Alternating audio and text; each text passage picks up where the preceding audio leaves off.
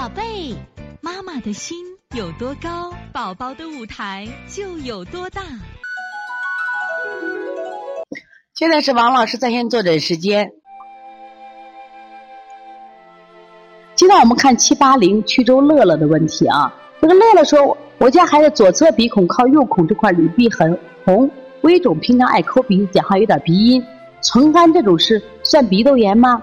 小孩睡觉后手指有抽动现象，是常磨牙，可按照抽动症推拿吗？这个经常爱抠鼻子有鼻音，肯定是鼻炎了呀。你这个鼻炎，你如果流黄鼻，它是鼻窦炎；如果呃还有鼻音爱抠鼻子，肯定是鼻炎。那你要确定嘞，它一定是鼻炎还是鼻窦炎？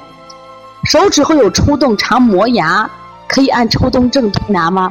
这个是呃。一般我们说抽动症呀，有两种原因，一种原因就是脾虚引起的这种抽动，另外就是肝脏本身它的肝火比较旺会引起的这种抽动，所以看看你孩子的情况啊，